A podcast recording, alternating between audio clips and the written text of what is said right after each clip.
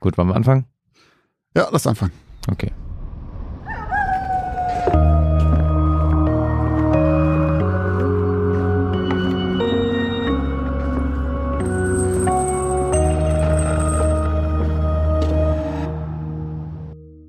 Moin und herzlich willkommen zu Folge Nummer 13 von Geschichten aus dem Altbau, dem Grusel-Podcast. Auch heute wieder mit mir, Christoph Wellbruck. Und mir, Josch Kliemann.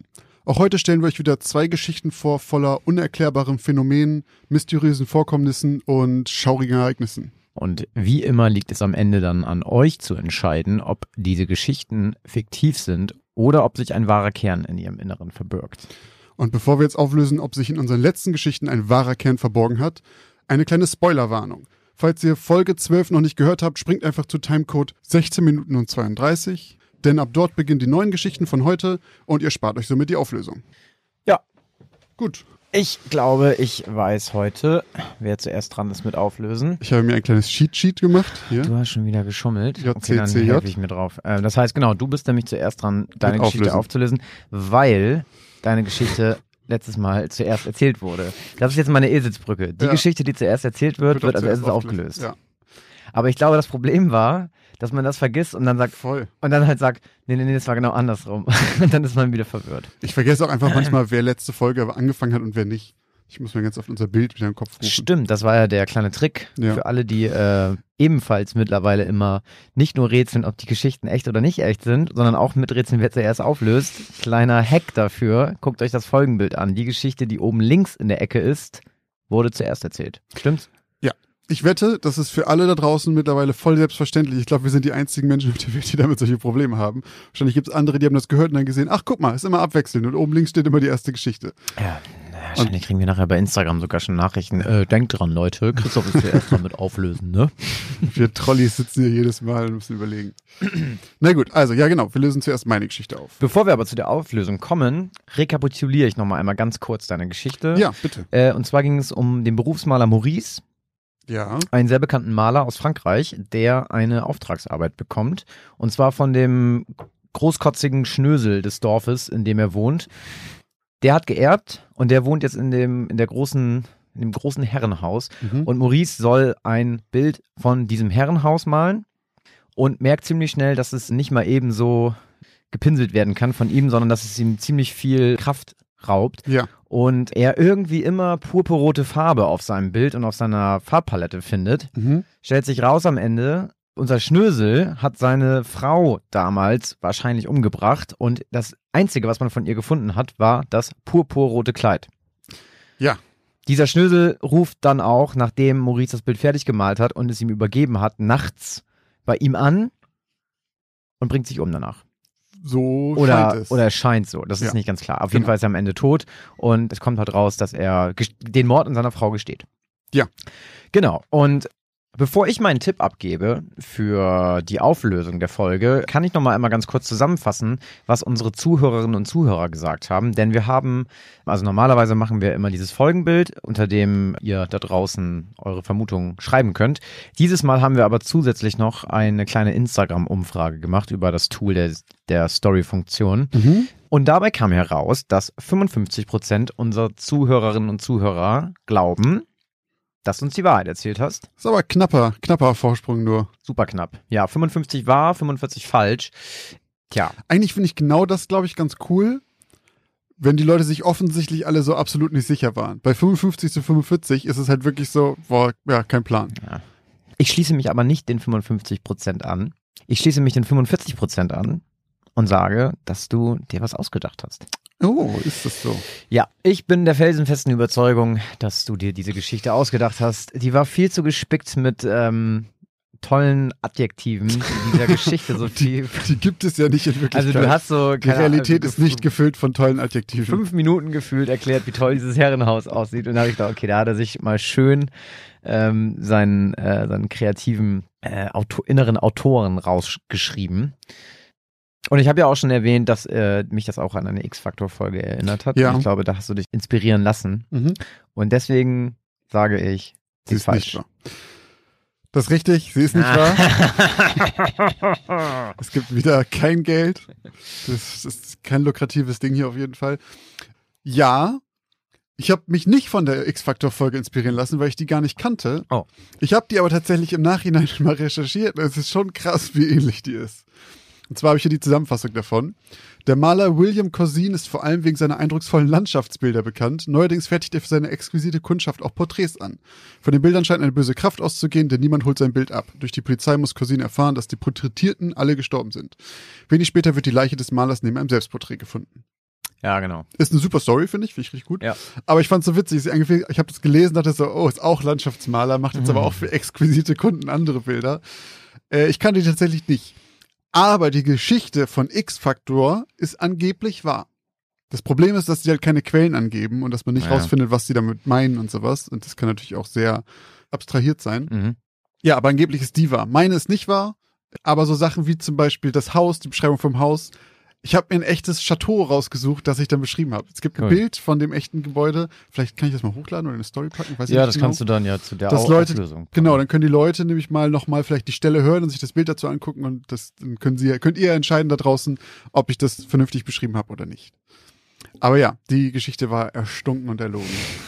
Aber die war dafür, fand ich schon wieder ziemlich, was heißt dafür? Die war ziemlich gut. Also die hatte wieder einen coolen, einen coolen roten Faden und am Ende so einen Purpurroten Faden. einen purpurroten Faden äh, und am Ende auch so dann wieder so diesen, ja, diesen Twist, der, also was heißt der Twist? Also die die äh, Bezugnahme auf diesen purpurroten Farbklecks halt die ganze Eine Zeit. Und schöne war- Ellipse habe ich ja, gemalt. ja, ja, Josh, ey, du bist echt so ein Deutsch-LKler 13 Punkte, ne? Oh, ich fand Deutsch immer nicht so gut. Eine Ellipse. Aber es ist halt die Frage, glaube ich, ob man Deutsch macht, irgendwas schreibt, weil man es muss oder weil man da selber Bock drauf Ja. hat. Ich glaube, dann kann man schon Sachen machen, die besser sind als das, was von einem verlangt wird. Hat mir aber sehr gut gefallen. Das freut mich sehr. Und mich freut, dass ich so viele hinters Licht führen konnte. 55 Prozent, das ist schon gut. Das stimmt. Bin ich zufrieden mit. Ja, so einen alten, so einen alten Fachmann und Kenner wie mich, ne, da, Ja, das, ist ein natürlich nicht ganz Level, so, das ist klar. natürlich nicht ganz so Ja, einfach. das ist schwer. ich bin ja ein äh, Gruselexperte. Weit gebildet, Ich, ich, ich höre das einfach, ja, wenn du mir Lügen erzählst. Das stimmt. Anscheinend. Unsere, unsere Glaskasse hier äh, bezeugt es. Spricht dieselbe Sprache, ne? Gut, dann kommen wir zu deiner Geschichte. Mhm. Äh, ein bunter Blick hieß sie. Mhm. Und da ging es um ein Mädchen, das nach einer Blinddarm-OP plötzlich einen Röntgenblick hat, den Ja. sie ein- und ausschalten kann. Obwohl mir im Nachhinein aufgefallen ist, das ist gar kein Röntgenblick. Das ist mehr ein CT oder ein MRT. Ein Röntgenblick, da würde sie nur die Knochen von den Leuten sehen. Aber lassen wir mal durchgehen. Genau, sieht dann die Organe der Person in bunten Farben. Und dadurch kann sie ein paar Sachen diagnostizieren, weil sie Unterschiede sehen kann zwischen gesunden Leuten oder normalen Organen und welchen, wo das ein bisschen aus der Reihe fällt. Und dann wird sie dadurch etwas bekannter und wird dann nach Amerika eingeladen, Mhm. um dort ergiebig zu testen, äh, ob sie wirklich so eine Fähigkeit hat oder nicht. Ich weiß nicht mehr genau, wie viele das waren, aber ich glaube irgendwie so, sie musste, sie hat vier von sieben erkannt oder irgendwie sowas. ja, fünf musste sie. Fünf musste sie. Und hat es dann also nicht ganz geschafft. Das heißt, es wurde als nicht wahr eingestuft, dass sie das hat.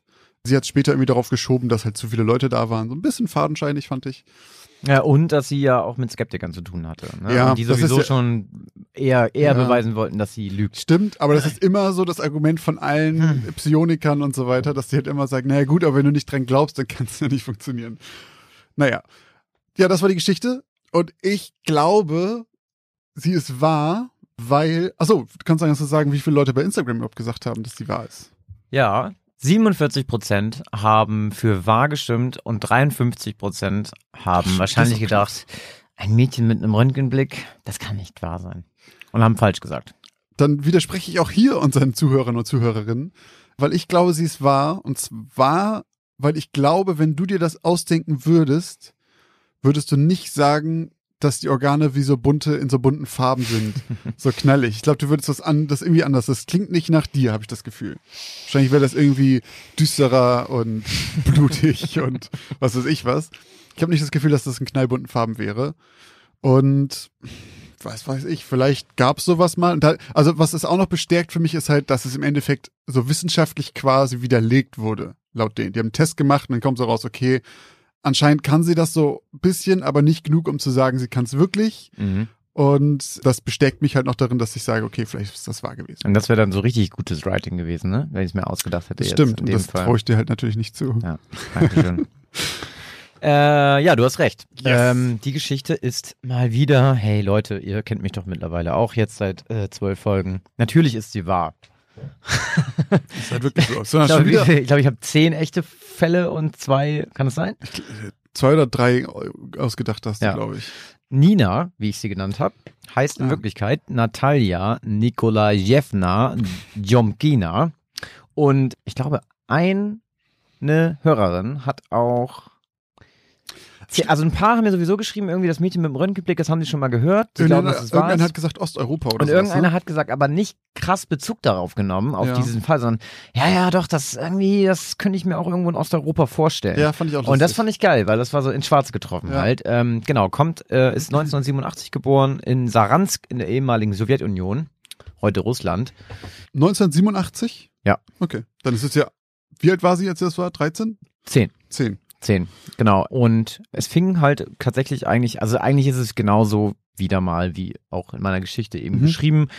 Sie hat mit zehn Jahren diesen, diesen, ähm, diesen, ja, diesen Blick bekommen und bekam dann 2003, 2004, also quasi im Übergang vom Winter, also im Jahresübergang, wurde das erste Mal über sie im Fernsehen berichtet. Und zwar noch nicht über, vom Discovery Channel, sondern von The Sun äh, aus London. Mhm. Zum britisches. Genau.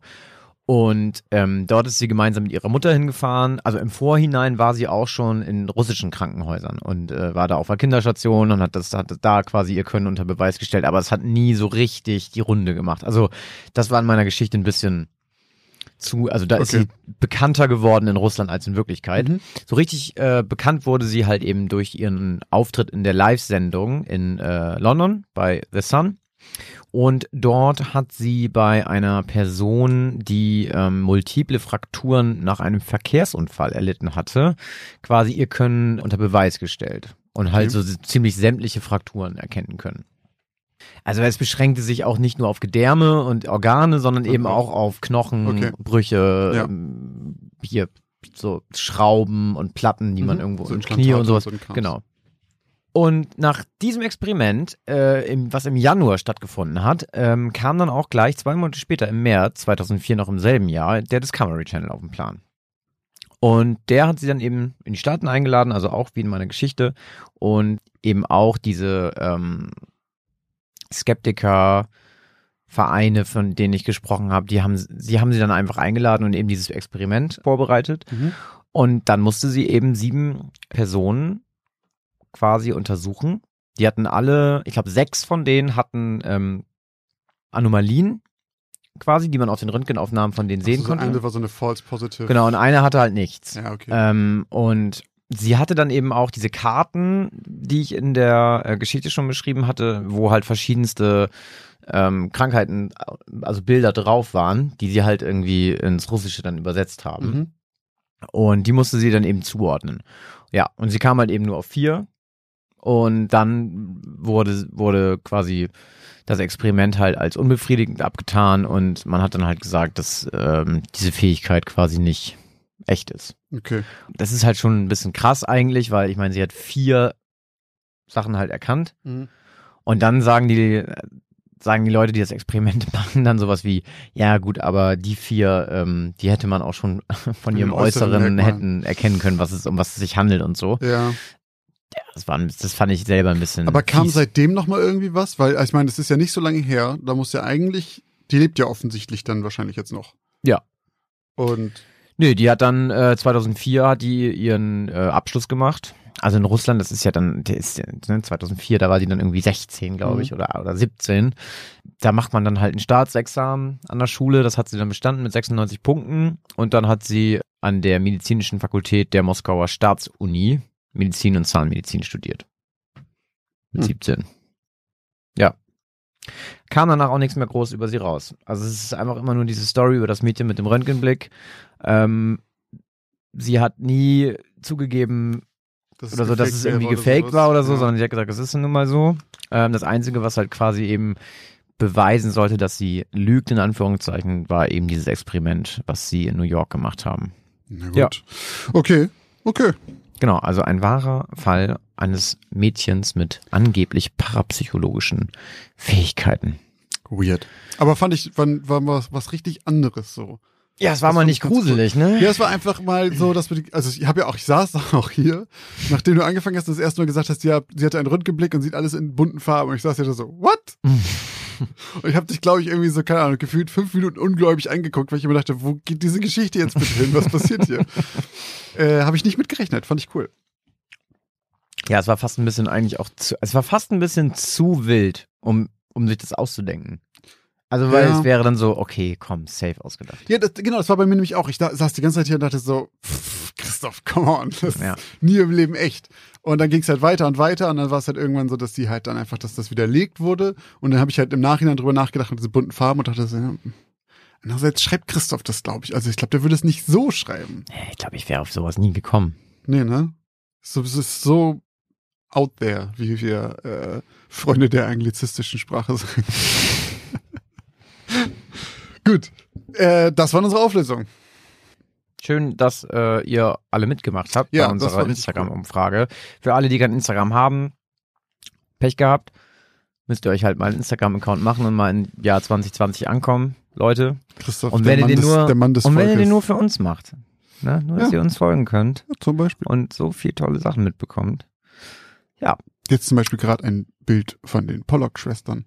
Stimmt. Stimmt. Wenn ihr wissen wollt, wie die Pollock-Schwestern aussehen, Leute, ne? Die sind schon ein bisschen creepy. dann macht euch einen Instagram-Account Ja. und folgt Geschichten aus dem Altbau. Alles zusammengeschrieben. ja, Sehr schön. sehr schön, sehr schön. Gut. Jetzt machen wir eine kurze Werbeunterbrechung. Was glaubt ihr, gebt ihr eigentlich so für Essen im Monat aus? Oder für Klamotten? Oder um nebenan in dem kleinen süßen Café einen Cappuccino zu trinken? Was auch immer ihr gerade vermutet, vielleicht liegt ihr mit diesen Vermutungen ganz schön daneben. Wenn ihr das mal überprüfen wollt, dann kann euch die App Finanzguru dabei helfen, denn dort könnt ihr Budgets einstellen für verschiedene Sachen, die ihr braucht, zum Beispiel fürs Einkaufen, für Essen oder was auch immer ihr sonst ähm, budgetieren wollt und dann mal so einen kleinen Self-Check machen, ob ihr denn wirklich da liegt, wo ihr glaubt, dass ihr liegt oder doch merkt, oh, ich gebe vielleicht ganz schön viel Geld für Cappuccini aus. Und in diesem Fall kann euch Finanzguru sehr dabei helfen, einen Überblick über eure Finanzen zu bekommen und diesen Überblick auch zu behalten. Das Beste daran ist, das Ganze ist vollkommen kostenlos. Ihr habt aber die Möglichkeit für 2,99 Euro im Monat Finanzguru Plus zu holen und ein paar Extrafunktionen freizuschalten. Um dieses Geld aber auch noch zu sparen, um zumindest zu gucken vorher, braucht ihr das überhaupt wirklich? Ist das eine von diesen Ausgaben, die euch hilft? Dafür könnt ihr Finanzguru Plus drei Monate komplett kostenlos testen. Dafür müsst ihr einfach nur den Code Altbau benutzen. Der ist 30 Tage lang gültig und damit bekommt ihr drei Monate Finanzguru Plus vollkommen kostenlos. Ganz wichtig jedoch, das gilt nur für Neukunden. Das heißt, wenn ihr schon Kunde da seid, dann seid ihr wahrscheinlich eh glücklich damit und braucht ihn gar nicht. Die Anleitung, wie das funktioniert, könnt ihr ganz einfach hier finden bei uns in den Shownotes. Das haben wir euch wie immer hier verlinkt. Also probiert es jetzt gerne aus und guckt mal, wo ihr bei euren Budgets in Wirklichkeit liegt und ob da nicht für irgendwas viel zu viel Geld flöten geht.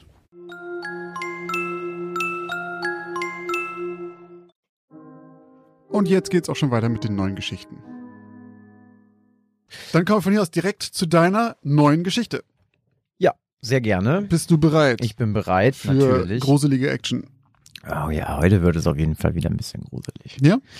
Ähm, so, das heißt, an alle Personen, die jetzt zuhören und die nicht Auto fahren, macht's euch gemütlich, schließt die Augen. An alle Menschen, die jetzt gerade Auto fahren, konzentriert euch weiterhin auf die Fahrbahn. Ich habe mich Ähm. gefragt, was kommt denn jetzt? ich dachte, irgendwie jetzt Und, kommt ähm, irgendwie eine, eine Warnung, dass das für Autofahrer irgendwie schwer zu vertragen ist, was jetzt kommt oder so. Ja, bitte lasst eure Augen auf der Fahrbahn. Hört Alle- nicht auf uns, wenn wir euch sagen, die Augen zu schließen. Das ist uns sehr wichtig. Genau, an alle anderen, dimmt euer Licht und macht es euch gemütlich. Denn jetzt beginne ich mit meiner Geschichte aus Folge 13. Die Mutprobe. Der Boden knisterte und raschelte unter Oles Sohlen, als er sich unter dem Ast einer Fichte hinwegduckte. Als er sich wieder aufgerichtet hatte, blickte er in Richtung seiner zwei Freunde Simon und Daniel, mit denen er gemeinsam an diesem düsteren Donnerstagabend unterwegs war. Wow, hörte Ole Simon staunen. Ole schaute in die Richtung, auf die Simon zeigte. Vor ihm erhob sich aus einem grünen Meer aus Fichtenkronen die Glaskuppel der Weiersdorfer Nervenheilanstalt für Straftäter und Kriminelle.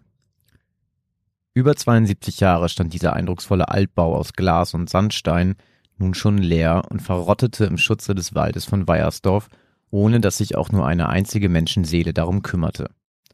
Nervenheilanstalt, dachte Ole. Das war auch so ein Wort, was man bestimmt seit über 72 Jahren nicht mehr gebraucht hatte. Heute würde man wohl eher von einer forensischen Psychiatrie sprechen, die da im Wald vor sich hin moderte.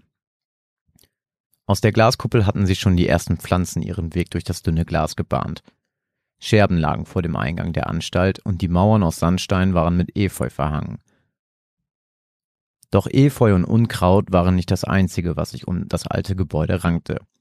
Während des NS-Regimes wurden nahezu alle Patienten und Insassen der Einrichtung skrupellos ermordet. Man sprach von gequälten Seelen der Ermordeten, die noch immer durch die mit Linoleum ausgekleideten Korridore wandelten und schmerzerfüllte Laute ausstößen.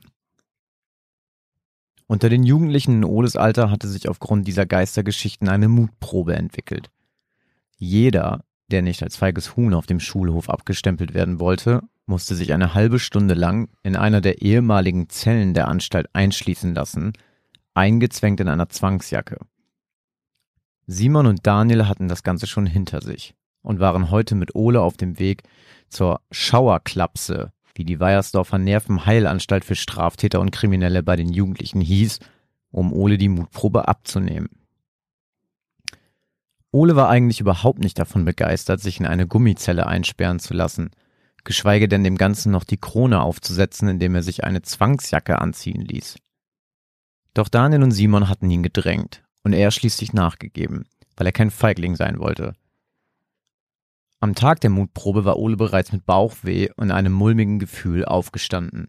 Jetzt, als er das verwilderte Gebäude mitten im Weiersdorfer Forst zum ersten Mal mit eigenen Augen sah, musste er sich fast übergeben, so unwohl war ihm. Alles in Ordnung oder machst du jetzt schon schlapp? neckte ihn Daniel. Ich glaube, ich hatte was Falsches zum Frühstück, hickste Ole zurück. Komm schon, wir sind fast da. Die Jungs hielten auf den Haupteingang zu. Der Eingang war mit Spanplatten blockiert, jedoch gab es ein kleines Loch am unteren rechten Rand, durch das die drei Jungs nach und nach hindurchkriechen konnten. Als Ole sich wieder aufrichtete, rümpfte er die Nase. Es stank nach Schimmel und irgendwie schwefelig. Woher kommt dieser Gestank? fragte er die anderen. Aus den Rohren. Wart's ab, bis wir unten im C-Trakt angekommen sind. Da ist es kaum auszuhalten. Na wunderbar, dachte Ole. Die Jungs passierten die Eingangshalle und quetschten sich durch das verrostete Drehkreuz, welches damals als eine Art Sicherheitsschleuse gedient hatte. Je weiter sie gingen, desto penetranter wurde der Gestank. Auch das mulmige Gefühl in seiner Magengegend wurde zunehmend stärker. Nach einer Viertelstunde im Gebäude hatten sie den A-Trakt erreicht. Hier wurden Menschen untergebracht, die wegen kleinerer Vergehen und kleineren psychischen Auffälligkeiten eingewiesen wurden und häufig auch schnell wieder entlassen wurden. Kleinere Metallwegelchen mit allerlei medizinischem Werkzeug wie Spritzen, Zangen und Skalpellen standen in den langen Korridoren des A-Trakts herum. Die Wände des Korridors waren mit den verschiedensten Graffitis und Tags beschmiert. Die Tatsache, dass viele Jugendliche hier ein- und ausgingen, beruhigte Ole ein wenig.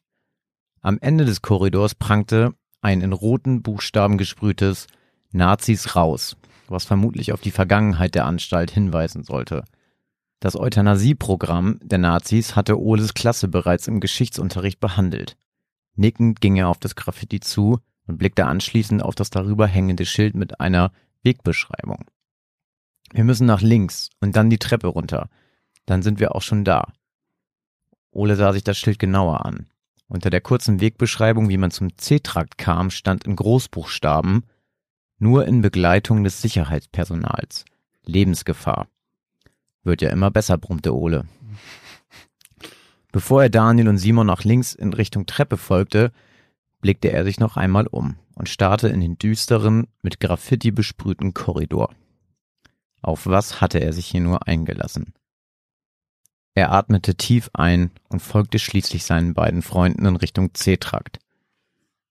Unten angekommen musste Ole sich zusammenreißen, sich nicht sofort übergeben zu müssen. Der Gestank war mittlerweile so stark, dass er sich sein T-Shirt über Mund und Nase gestülpt hatte. Wir sind da, flüsterte Simon Ole ins Ohr. Daniel knipste eine Taschenlampe an. Oben kam noch etwas Tageslicht durch die schmutzigen Fenster, so dass die Jungen ohne künstliches Licht durch die Anstalt irren konnten. Hier unten allerdings war es stockfinster. Ole konnte buchstäblich nicht seine Hand vor den Augen sehen. Nachdem Daniel seine Lampe eingeschaltet hatte, kramte er aus seinem Sportrucksack zwei weitere Lampen heraus und verteilte sie an Simon und Ole. Nachdem Ole einmal seine Umgebung abgeleuchtet hatte, um sich zu orientieren, richtete er den Lichtstrahl der Lampe den Gang hinunter. Die drei befanden sich erneut in einem langen, schmalen Korridor. Doch im Vergleich zum oberen Stockwerk bestanden die Wände des Ganges aus rauem, nackten Stein. Der C-Trakt glich viel mehr einem Kerker als einem offiziellen Trakt einer psychiatrischen Anstalt. Auf jeder Seite des Ganges waren jeweils vier Zellen in die nackte Wand geschlagen worden, die nicht wie im A-Trakt mit Stahltüren, sondern mit Türen aus Gitterstäben verschlossen waren. Zum Teil waren die Türen aus den Angeln gefallen, lagen in den Zellen und versperrten den Eingang, beziehungsweise füllten die vielleicht gerade vier Quadratmeter große Zelle komplett aus. Was zur Hölle ist das hier?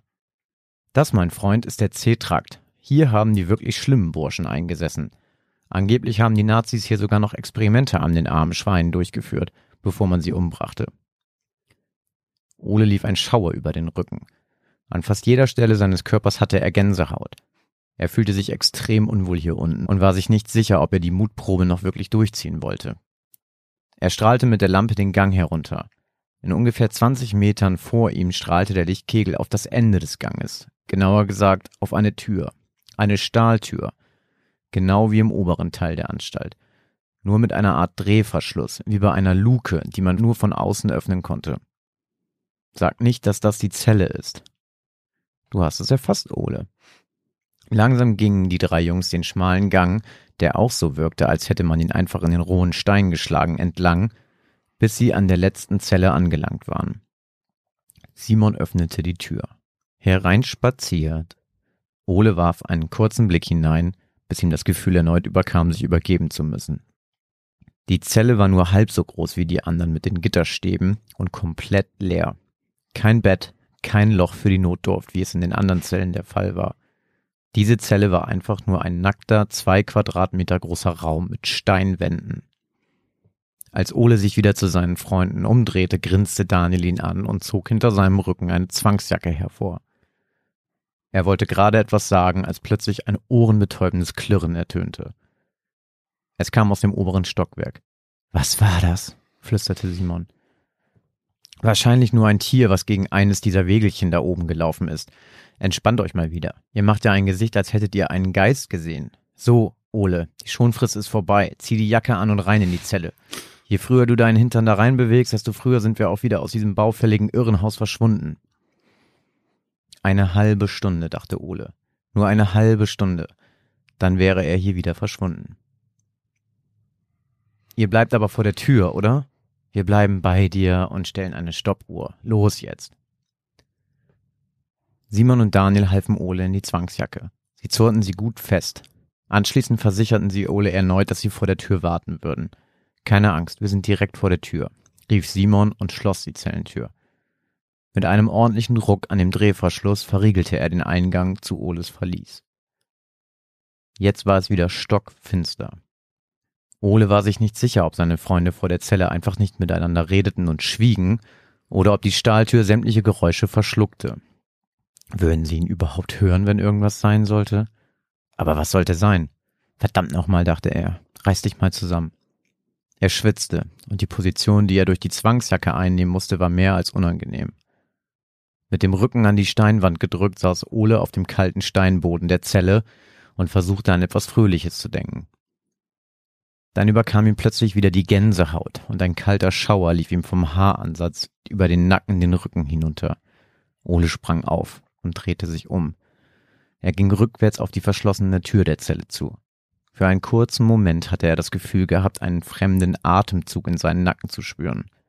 Allerdings brachte es nichts, sich umzudrehen und danach zu schauen, denn Ole konnte nichts außer der absoluten Schwärze, die die Zelle ausfüllte, betrachten. Als er mit dem Rücken an die Tür der Zelle stieß, hielt er inne. Sein Herz raste und er spürte, wie sich das Adrenalin durch seine Adern in seinem Körper verteilte. Kaum als er versucht hatte, sich zu beruhigen, spürte er erneut einen Atemzug in seinem Nacken. Er schrie auf vor Schreck und drehte sich sofort um. Nichts. Oles Puls raste noch schneller. Irgendwas war mit ihm in dieser Zelle. Zwei Einbildungen waren definitiv eine zu viel. Er musste hier raus.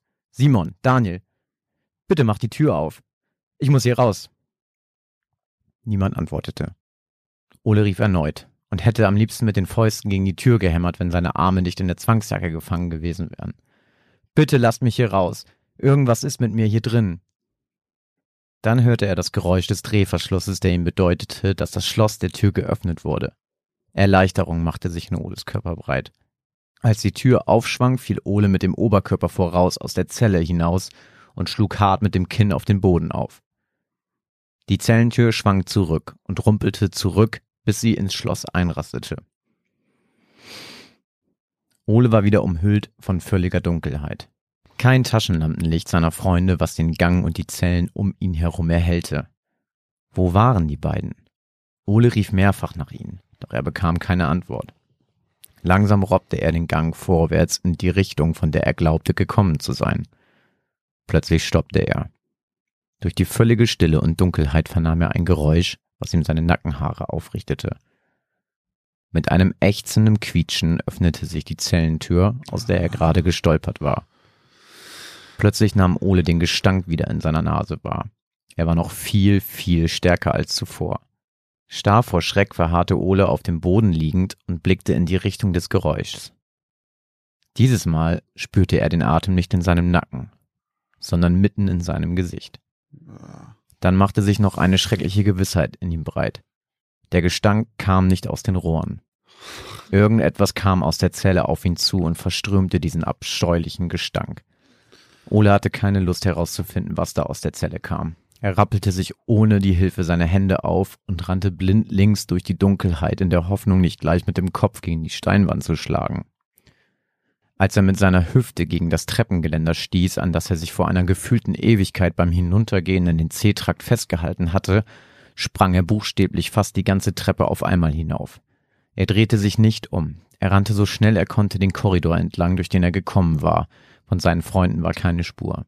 Obwohl es mittlerweile schon dämmerte, wirkte alles im Vergleich zu der Dunkelheit im C-Trakt so hell, als hätte jemand die Festbeleuchtung oben im A-Trakt angemacht.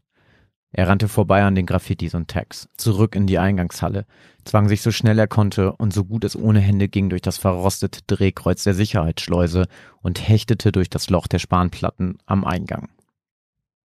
Draußen angekommen fiel er bauchlinks auf den Waldboden. Er robbte noch einige Meter durch den Dreck, ehe er sich umdrehte. Sein Herz raste wie noch nie zuvor. Wo zur Hölle waren Simon und Daniel?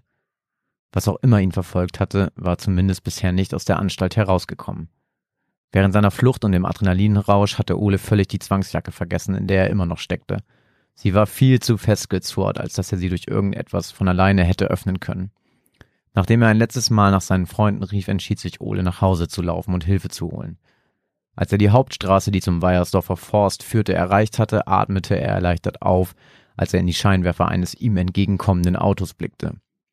Die junge Fahrerin des PKWs hielt an und setzte Ole bei der Polizeiwache in Weiersdorf ab.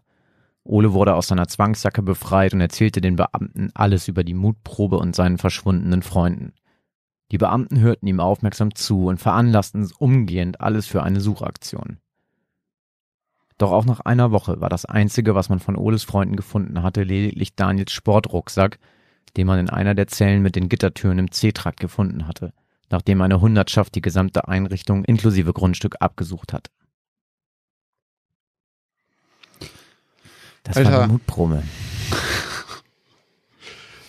Das war mal aus dem Vollen geschöpft, ey. Krass. Die war richtig gut. Die war auch richtig krass. Die war auch richtig lang. Ja? Ja. Ah. Er hat mir richtig gefallen, aber mein, dieses, mit diesem Atem im Gesicht oder im Nacken fand ich richtig widerlich. Das nehme ich mal als Kompliment. Oh, und ich fand den Einsatz am Anfang mega geil. Irgendwie Efeu war nicht das Einzige, was sich um das Gebäude rankte. Fand ich mega. Danke. äh, richtig geil. Krass.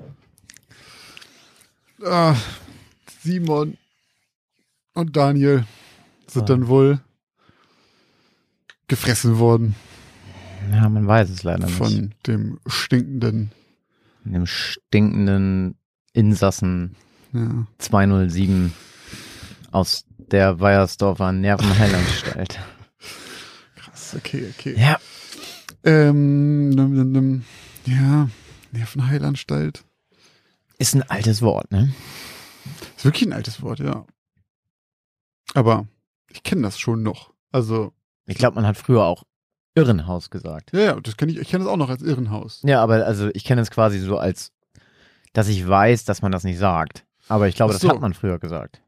Ich sein? glaube, dass das sogar in den Asterix und Obelix Comics noch Irrenhaus genannt wurde. Und Echt? die habe ich halt als Kind gelesen. Ich glaube, da war Irrenhaus drin. Ähm, aber ja, es, es hat sich in, den, in der Zeit, seit wir Kinder waren, schon sprachlich eine ganze Menge getan. Äh, da gibt es einiges, was heutzutage nicht mehr so gut geht. Ja. Ja, das war die Mutprobe. Machen wir direkt weiter mit der nächsten Geschichte, mit deiner Geschichte, Josh. Mit meiner Geschichte, Josh. Das heißt, du bist du mein kleiner Papagei heute. Ja. Ja. Gut, kommen wir zu meiner Geschichte. Meine Geschichte heißt Unerwarteter Besuch. Mhm, Das ist ein guter Titel. Danke. William Pitt und Daniel Jones waren Hafenpolizisten. Beinahe jeden Tag verbrachten die beiden gemeinsam auf ihrem Arbeitsboot. Es war ein ausrangiertes Boot der Küstenwache, gerade mal sieben Jahre alt. Es wurde nach Ende des Zweiten Großen Krieges nicht mehr benötigt und war jetzt seit zwei Jahren ihr neues Zuhause. Zumindest acht Stunden lang, jeden Tag. Ihr Kontrollgebiet war der Strait of Georgia, eine Wasserstraße in Washington, ganz im Nordwesten der USA, direkt an der Grenze zu Kanada. Neben der Wasserstraße mussten sie auch die Gebiete rund um die dortigen Inseln kontrollieren, hauptsächlich Orcas Island, Waldron Island und Shaw Island. Während William ein Mann von stattlicher Statur war, er war beinahe zwei Meter groß und stand dem in seiner Breite nur wenig nach, wirkte Daniel neben ihm beinahe schmächtig. An diesem Samstag hatten die beiden Spätschicht. Das bedeutete für sie jedes Mal etwas mehr Arbeit. Statt mit normalem Berufsverkehr und somit professionellen hatten sie es nun mit unfähigen Amateurkapitänen, streitlustigen Trunkenbolden und verirrten Touristen zu tun. So bereiteten sich die beiden also auf einen anstrengenden Abend vor. Mit an Bord war wie immer Archie. Der Mischlingshund war seetüchtiger als alle gestandenen Seemänner, die William und Daniel je erlebt hatten. Er gehörte quasi schon zum Inventar des Bootes. Ursprünglich war er dazu gedacht, auf anderen Schiffen nach Schmuggelware oder Drogen zu suchen. Mittlerweile war er hauptsächlich einfach nur so dabei. Bisher war der Abend überraschend ruhig. Sie mussten ein kleines Boot von einer Sandbank ziehen und hatten mehrere kleine Verstöße gegen das Alkoholverbot für Minderjährige festgestellt. Doch abgesehen davon war nicht viel passiert. Doch Daniel war irgendwie nervös.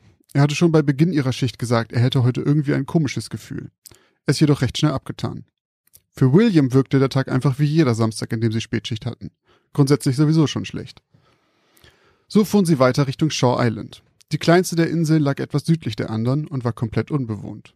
Manchmal verirrten sich jedoch jugendliche Pärchen auf die Insel, was nicht wirklich erlaubt war, aber auch nicht wirklich verboten. Meistens kriegten sie die für das illegale Abstellen des Bootes an der Insel dran. Doch heute schien es auch hier auffällig leer zu sein. Mit einem Mal stoppte Daniel das Boot und schaltete den Motor ab. Hörst du das? fragte er William nach einigem Zögern in einem merkwürdigen Tonfall. William horchte, doch er konnte absolut nichts vernehmen, was ihm sonderbar aufgefallen wäre. Doch dann bemerkte er es. Genau das war das Problem. Es war totenstill. Bis auf das leichte Plätschern des Wassers in ihren Rumpf war kein Boot, kein Motor, keine Stimme und kein Tier zu hören. So still war es auf diesen Gewässern hier noch nie gewesen.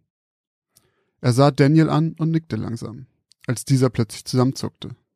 Er zeigte hinter William und stammelte etwas von Lichtern, doch als dieser sich umdrehte, war dort nichts zu sehen. Daniel lief zu dem Suchscheinwerfer des Bootes, doch dieser zeigte nur noch deutlicher das weite Nichts über den Wellen. Lass gut sein, Daniel. Heute scheint einfach nicht dein Tag zu sein, sagte William. Als sie sich gerade wieder etwas beruhigten, fing Archie plötzlich an, wie verrückt zu bellen und lief auf dem Boot hin und her. Und normalerweise bewegt er sich während der ganzen Schicht keine zwei Meter. Daniel hatte genug. Er wollte gerade den Motor wieder anschmeißen, als wie aus dem Nichts ein ohrenbetäubendes Rauschen zu hören war. Beide warfen sich zu Boden, die Hände auf die Ohren gepresst, und wie mit dem Drücken eines Schalters war es wieder totenstill. Daniel richtete sich langsam und wankend auf, schüttelte seinen Kopf und sah hinüber zu William. Er sah, wie William mit weit aufgerissenen Augen nach oben starrte, bevor seine Lippen sich öffneten und ein gellender Schrei die Stille der Luft zerfetzte. Um 2.37 Uhr ging ein Notruf bei der Küstenwache in Bellingham ein. Es hatte vor Shaw Island anscheinend eine Art Unfall gegeben. Der Leitstellendisponent, der den Notruf entgegennahm, hatte bis auf Einzelheiten wie Brand, Metall und verletzt kaum etwas verstanden. Sofort wurde ein Einsatz und ein Löschboot herausgeschickt. Der Anblick, der sich den eintreffenden Rettungsleuten bot, war gleichermaßen faszinierend wie verstörend. Das Boot war teilweise zerbrochen, teilweise in Brand, jedoch über und über mit einer weißen, glühenden Substanz bedeckt. Es sah aus wie weißes Metall, jedoch unfassbar heiß, ohne das charakteristische rote oder orangene Glühen. An Bord befand sich ein etwas hagerer Mann, der vor Schmerzen und Panik laut schrie. Ein Arm stand in einem merkwürdigen Winkel von seinem Körper ab, und dazwischen klaffte ein Stück seines Unterarmknochens aus der Haut. Teile seines Körpers wirkten versenkt, auch seine Haare schienen größtenteils verbrannt zu sein. Er wurde sofort an Bord der Rettungsärzte gebracht und medizinisch versorgt. Außer ihm konnten die Rettungskräfte nur noch einen toten Hund und die Leiche eines großen Mannes bergen, der neben heftigen Verbrennungen auch schwere Trümmerbrüche und einen gespaltenen Schädel aufwies, wodurch später darauf geschlossen wurde, dass er von etwas Schwerem erschlagen worden sein musste. Das Boot war vollkommen ruiniert. Die letzten Überreste wurden nach umfänglichen Löscharbeiten in den Hafen geschleppt. Einige Tage später wurde Daniel im Krankenhaus von Bellingham von Beamten der Küstenwache vernommen. Er schien noch immer ziemlich verwirrt und von posttraumatischen Störungen geplagt zu sein, da die Beamten nichts Kohärentes aus ihm herausbekommen konnten. Alles, was sie in dieser Befragung zu Protokoll bringen konnten, sind gestammelte Satzfetzen, die sich immer wieder um merkwürdige Lichter, ein lautes Rauschen, fliegendes Metall und weiße Lava aus dem Himmel drehen. Das Protokoll wird archiviert, weiter wird jedoch zunächst nichts unternommen. Etwa eine Woche später hat sich Daniel schon wieder ein wenig erholt. Sein Arm wurde operiert und eingegipst und die Verbrennung verarztet. Doch noch immer war er sich nicht sicher, ob er wirklich gesehen hatte, was er glaubte gesehen zu haben. Da klopfte es an seiner Tür, und ein Mann kam herein. Daniel musterte ihn von unten nach oben. Schwarze Anzugsschuhe, schwarze Anzughose, ein schwarzes Jackett über einem weißen Hemd, mit schwarzer Krawatte. In seinen Händen ein schwarzer Hut. Das Gesicht des Mannes war rund und schwer zu lesen, und aus irgendeinem Grund schien es teilweise zu glänzen. Plötzlich zuckte Daniel unbewusst ein wenig zusammen, als er realisierte, dass die glänzenden Stellen in seinem Gesicht verbrannte Haut waren. Der Mann nickte ihm zu, ging ein paar Schritte zu ihm und begrüßte ihn. Seine Stimme klang rau und unnatürlich. Es klang, als würde er mit starker Anstrengung sprechen. Er riet Daniel, mit niemandem über das zu sprechen, was passiert sei. Es wäre besser für ihn. Besonders warnte er ihn davor, der Presse irgendwelche Informationen zu übergeben. Man würde ihn für verrückt erklären. Er drehte sich um und ging. Doch kurz vor der Tür blieb er noch einmal stehen und sagte, nicht, dass ihn vielleicht nochmal was zustößt. Daniel lief es eiskalt den Rücken hinunter. Nicht zuletzt, da er erst gestern mit seinem alten Freund John Dillbeck telefoniert und ihm bereits alles von seinem Erlebnis erzählt hatte. John Dillbeck interessierte sich schon immer für sonderbare Vorkommnisse. Der frühere Pilot war schon des Öfteren mit seiner kleinen Maschine rausgeflogen, wenn sich merkwürdige Sichtungen oder Phänomene in einer Gegend häuften, um es genauer zu untersuchen. In diesem Fall jedoch holte er sich direkt Verstärkung. Ein Freund aus seinen Air Force-Zeiten, Roger Allen, war ebenso fasziniert von sonderbaren Phänomenen wie er. Außerdem hatte er durch seinen Rang als Geheimdienstoffizier bei der Air Force deutlich leichteren Zugang zu Informationen. So dauerte es nur wenige Tage, bis Roger Allen mit einem Kollegen aus Kalifornien hergeflogen kam, um das Wrack des Bootes mit John Dillbeck genau unter die Lupe zu nehmen. Am ersten Tag ihrer Untersuchung wiederholte Roger Allen immer wieder, dass er so etwas wie dieses weiße Metall noch nie in seinem Leben gesehen hatte. Er schien fasziniert von dem Wrack und dem Mysterium dahinter. Am Abend brachte John ihn und seinen Kollegen zu einem kleinen Motel in der Stadt. Nachdem er sie verabschiedet hatte, ging er wieder zu seinem Auto, vorbei an zwei Männern in komplett schwarzen Anzügen, die vor dem Empfang warteten und ihm hinterher sahen. Als John am nächsten Tag wieder in die Halle kam, in der sie das Wrack gelagert hatten, war sie leer. Dort standen nur ein etwas nervöser Roger Allen und sein Kollege. Er sagte, sie hätten sich getäuscht. Das Metall war lediglich Aluminium. Er hatte dafür gesorgt, dass das Wrack verschrottet werden würde, und er müsste noch am selben Tag schon wieder zurück nach Kalifornien fliegen. John merkte sofort, dass etwas nicht stimmte, doch auf seine Nachfragen reagierte Roger nicht. Er beteuerte nur wieder und wieder, dass es ein Irrtum gewesen sei. Sein Kollege schaute sich immer wieder nervös um und sagte das ganze Gespräch lang kein einziges Wort. Am selben Abend noch flogen Roger und sein Kollege wieder zurück. Doch sie kamen nie in Kalifornien an. Ihre Maschine verunglückte auf dem Weg und beide verstarben Meldung zufolge beim Aufprall. Als Ursache für den Absturz wurde menschliches Versagen angegeben. John wusste nicht, was er jetzt noch tun sollte. Das Wrack war verschwunden, sein Freund und Kollege, langjähriger Pilot, war angeblich durch eigenes Versagen verstorben. Er fuhr nach Hause und griff zum Telefon. Er wendete sich an die einzige Person, die ihm in dieser Sache jetzt noch blieb, zurück an Daniel. Doch als dieser den Hörer abnahm, schien er nicht erfreut, dass John am anderen Ende der Leitung war. Er reagierte wirsch auf Johns Nachfragen, behauptete immer wieder, er könne sich an so gut wie nichts mehr erinnern. Er hätte sich getäuscht. Der Motor auf ihrem Boot sei ganz einfach explodiert und er war lediglich etwas verwirrt die Tage danach. Danach legte er auf. John schaute den Hörer an seiner Hand an. Was passierte hier? Er schaute auf, schaute aus seinem Fenster. Da auf der anderen Straßenseite gegenüber von seinem Haus standen drei Männer, allesamt in identischen schwarzen Anzügen. Sie sahen irgendwie bedrohlich aus, wie sie einfach so dastanden. Irgendwo hat er sie schon einmal gesehen, da war er sich sicher. Er blickte auf den Hörer, der noch immer in seiner Hand lag. Langsam legte er den Hörer auf das Telefon. Er sah wieder auf. Gegenüber, auf der anderen Straßenseite, stand nur noch ein Mann. Plötzlich klopfte es an seiner Tür.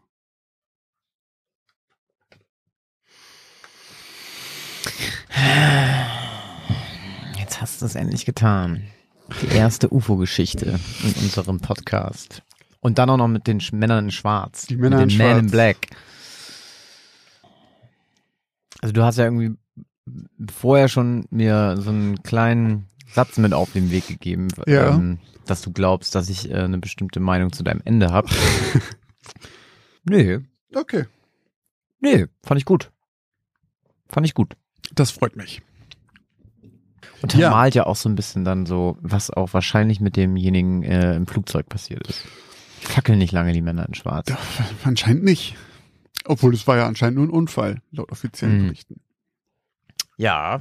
Ja, das war Okay, krass, ein also das- unerwarteter die- Besuch. Erst, ah, das ist auch so, da weiß man auch dann, da bist du wieder so ein ausgebufftes Kerlchen wahrscheinlich, ne? Da weiß man nämlich gar nicht, wen du damit meinst. Meinst du die Männer in Schwarz oder meinst du die Außerirdischen? Also in meiner Geschichte kommt kein einziger Außerirdischer drin vor. Ja, aber komm on, es geht um ein UFO, was da äh, Es ist möglich, ja. gecrashed ist auf die, die, äh, auf, auf das Arbeitsbrot der zwei Kapitäne. Ähm, ja. Ja. Ich habe da ja schon eine ganz, ganz, ganz klare Vermutung. Ja? Mhm. Ja, hat mir gut gefallen. Fand ich gut. Glaubst du an Aliens? Ja, auf jeden Fall. Vielleicht jetzt nicht unbedingt so auf Ich wollte gerade sagen, glaubst du an, ist es ein Unterschied, ob man sagt, glaubst du, dass es in diesem unendlich großen Weltall noch irgendwo anderes, irgendwo anders Leben gibt oder glaubst du an die grünen Männchen, die vorbeikommen in Also- Untertassen? Es ist so ein bisschen sowohl als auch tatsächlich bei mir. Also Ja? weil, also zu dem ersten, was du gesagt hast, auf jeden Fall Ja, glaube glaub ich, dass ich es irgendwo Leben gibt und wir jetzt nicht unbedingt die einzigen sind, die sich hier irgendwie weiterentwickelt haben. Mhm.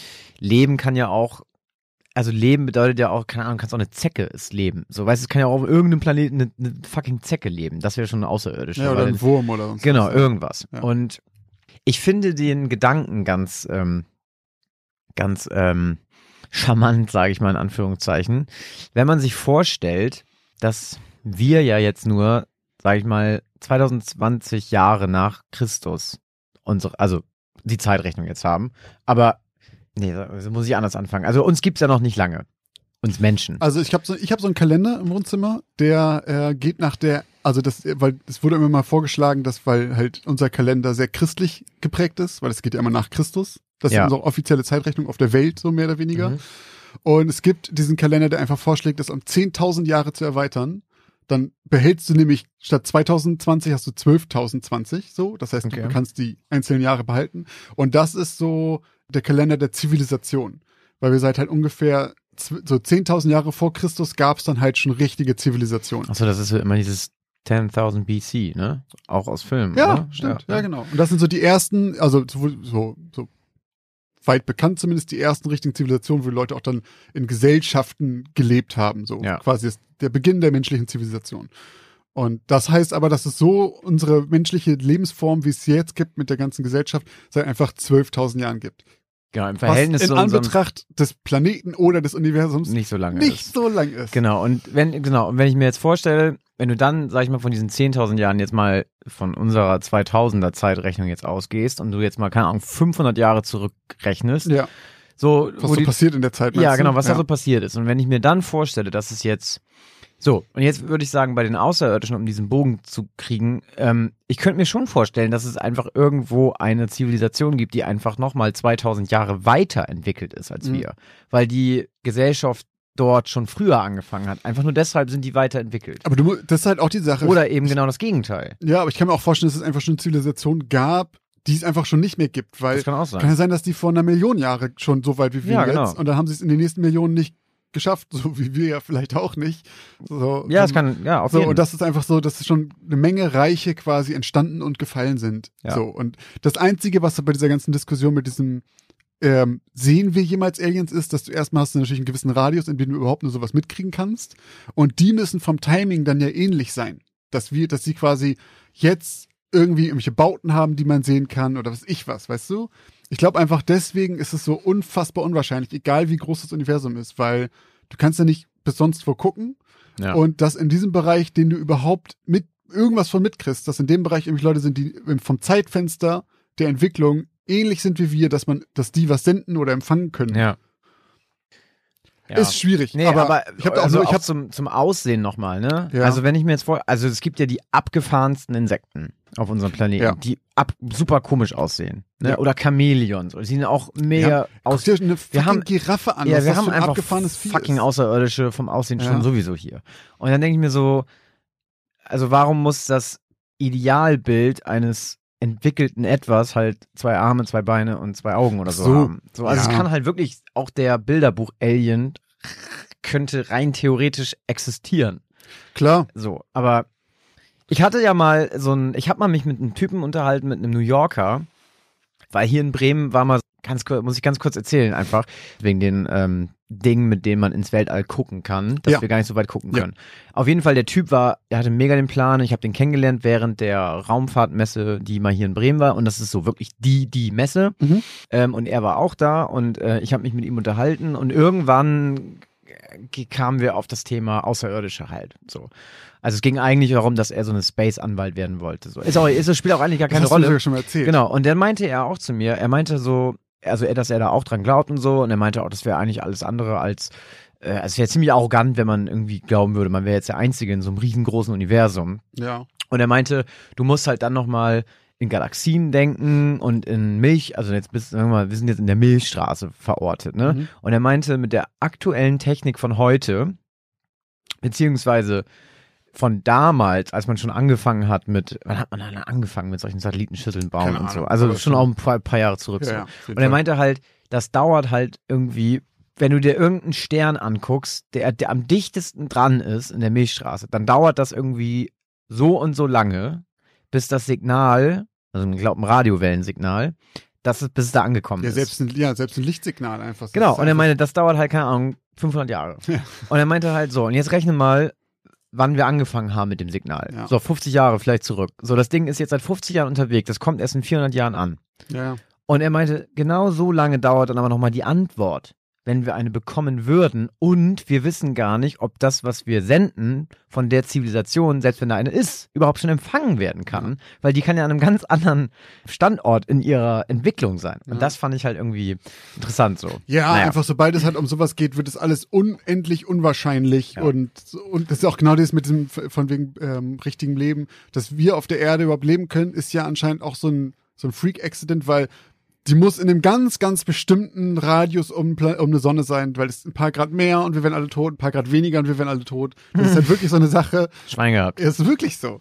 Also es ist sehr, und auch an alle da draußen, dass ihr alle lebt, dass wir alle leben, ist schon ein absolutes Wunder und ein absolutes, äh, also das ist halt so eine krasse Ausnahme, dass es uns jetzt hier alle überhaupt so gibt und sich das alles so entwickelt hat, wie es sich entwickelt hat. Das heißt, ihr könnt das mal ordentlich zu schätzen wissen da draußen. Genau. Wenn ihr morgen aufsteht, dann. Denkt dran, wie unwahrscheinlich es ist, dass ihr gerade da seid. Was denn? Ich Ja, finde, ich finde, das ist ein cooler Gedanke. Ja. Wenn du überlegst, es ist so, also es ist von wegen Lotto, scheiß auf Lotto, dass ich jetzt gerade hier bin, ist so unendlich unwahrscheinlich. Ja, Trotzdem bin ich da. ein bisschen äh, humble. Genau. Gut, Ähm, was haben wir noch? Wir haben noch ein, zwei Sachen. wir haben noch ein, zwei Sachen, ja, wo wir schon bei außerirdischen und abgefahrenen Sachen sind.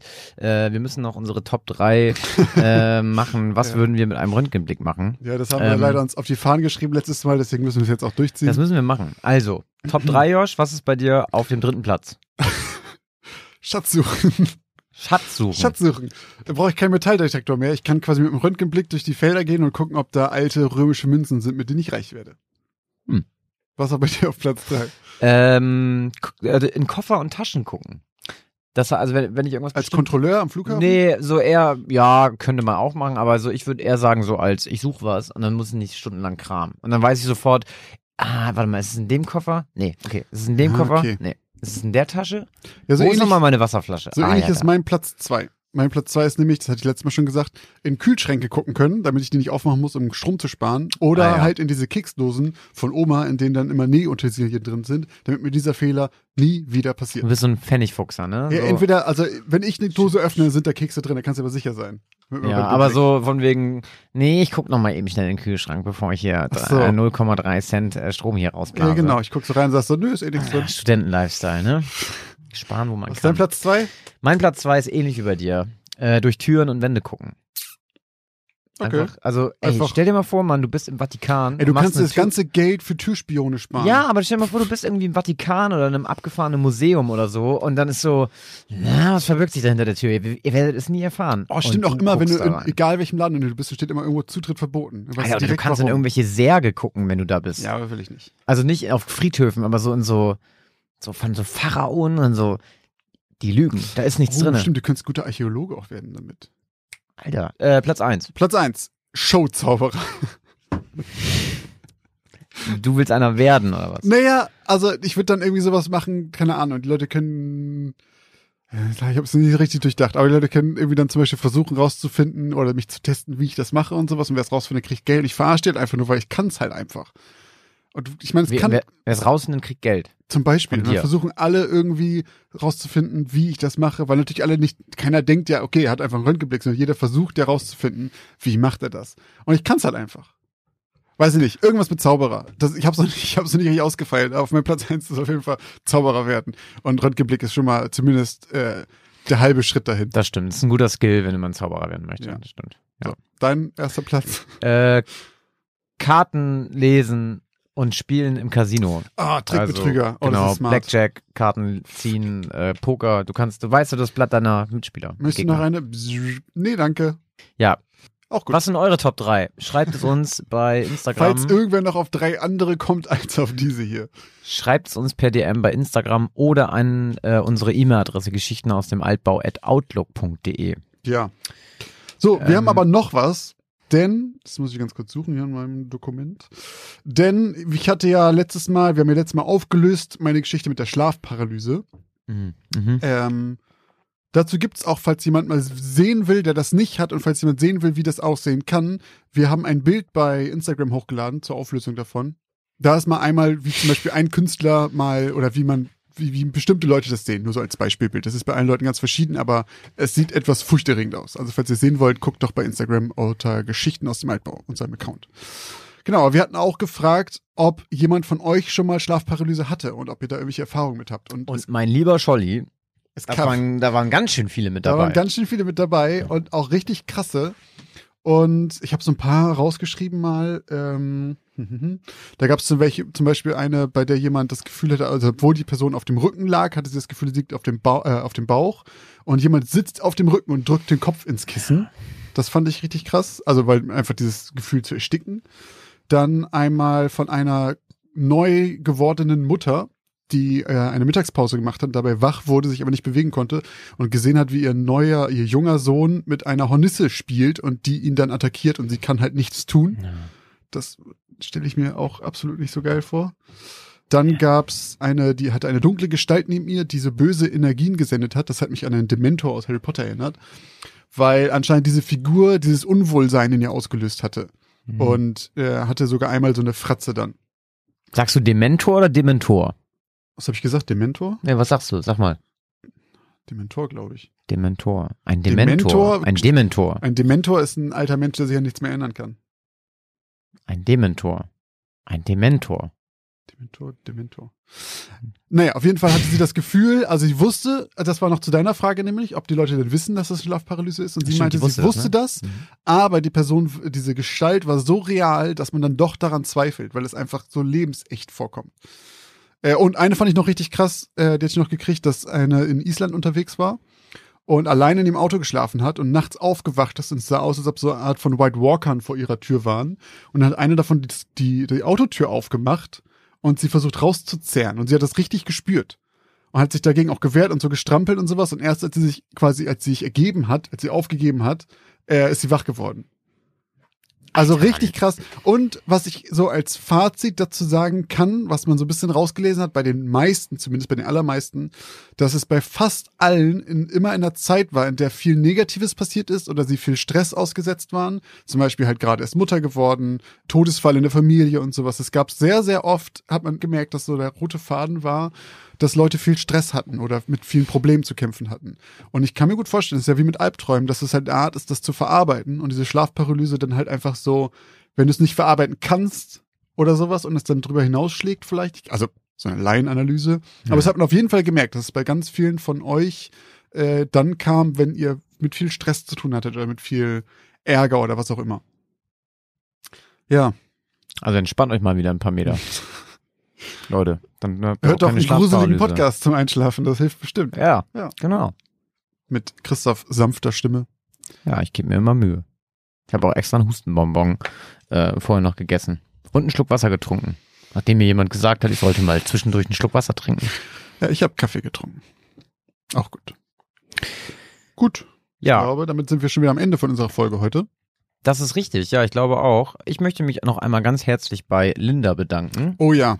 Denn Linda hat uns eine sehr großzügige PayPal-Spende gespendet. Also Linda, vielen, vielen Dank für deine PayPal-Spende. Wir haben uns sehr gefreut. Wir waren sehr erstaunt. Ja, und apropos PayPal, ähm, wie ihr wahrscheinlich wisst oder wie die meisten von euch wahrscheinlich wissen, haben wir seit Folge 10 haben wir ein paar Plattformen gegründet, nämlich auf Patreon und auf Steady.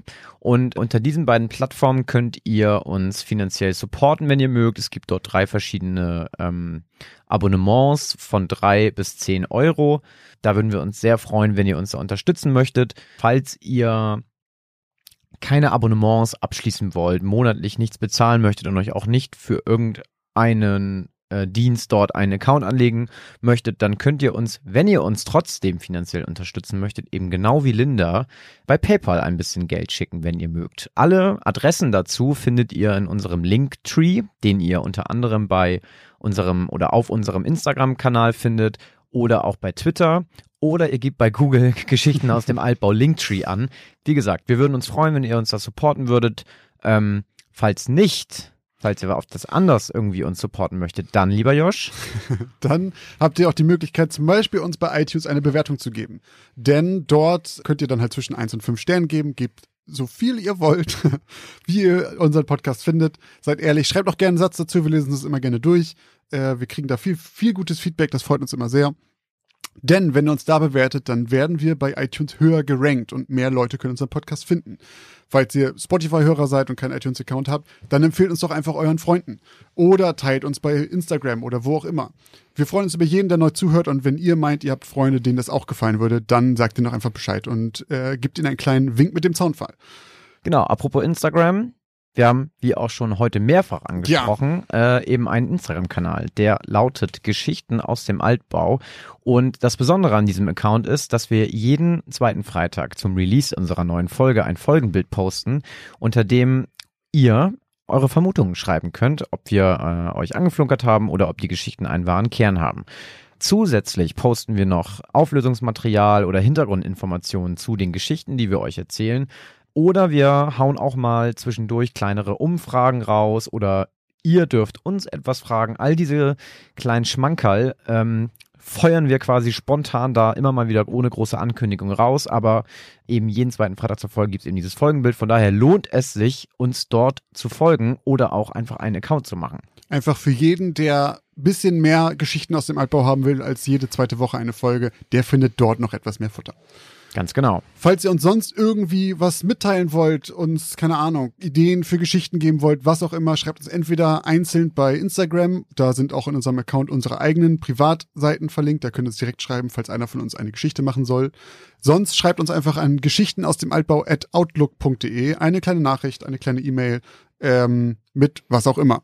Das ist euch frei überlassen, Wir freuen uns über jede, wir freuen uns tatsächlich, es ist halt nicht, sagen wir jedes Mal, aber es ist nicht übertrieben. Ich freue mich über jede Mail, die reinkommt. Ich freue mich über jede Nachricht, die wir kriegen.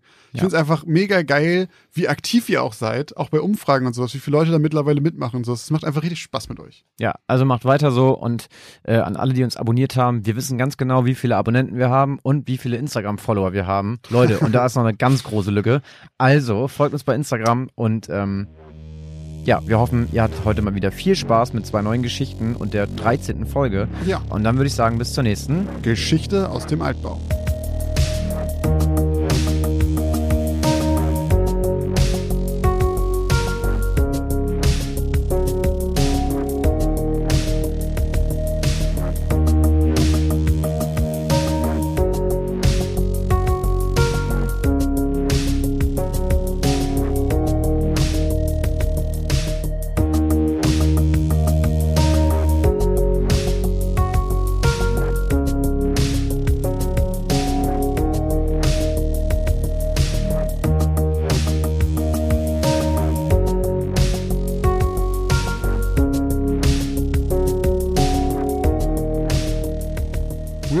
Pitt und Daniel Jones waren Hafenpolizisten. Beinahe jeden Tag verbrachten die beiden gemeinsam auf ihrem Arbeitsbrot. Brot.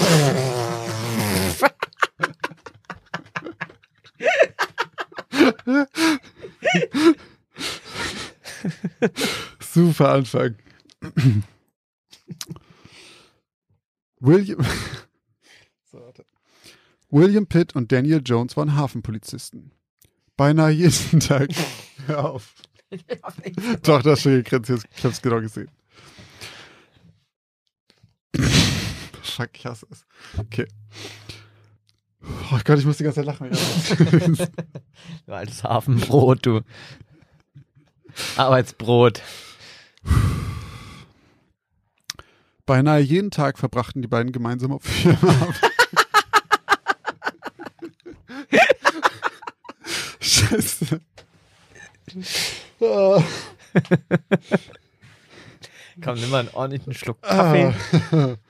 Ah.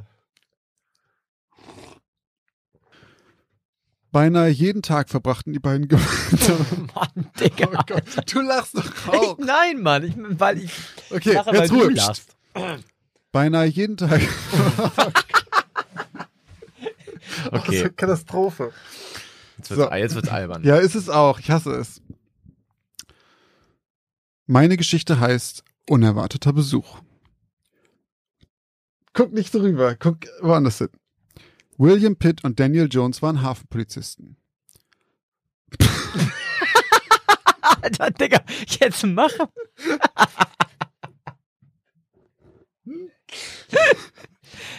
Es wird nicht besser, Nee. wenn du halt. So, jetzt sei ruhig. Geh raus sonst, bis ah. du das ah. eingesprochen hast.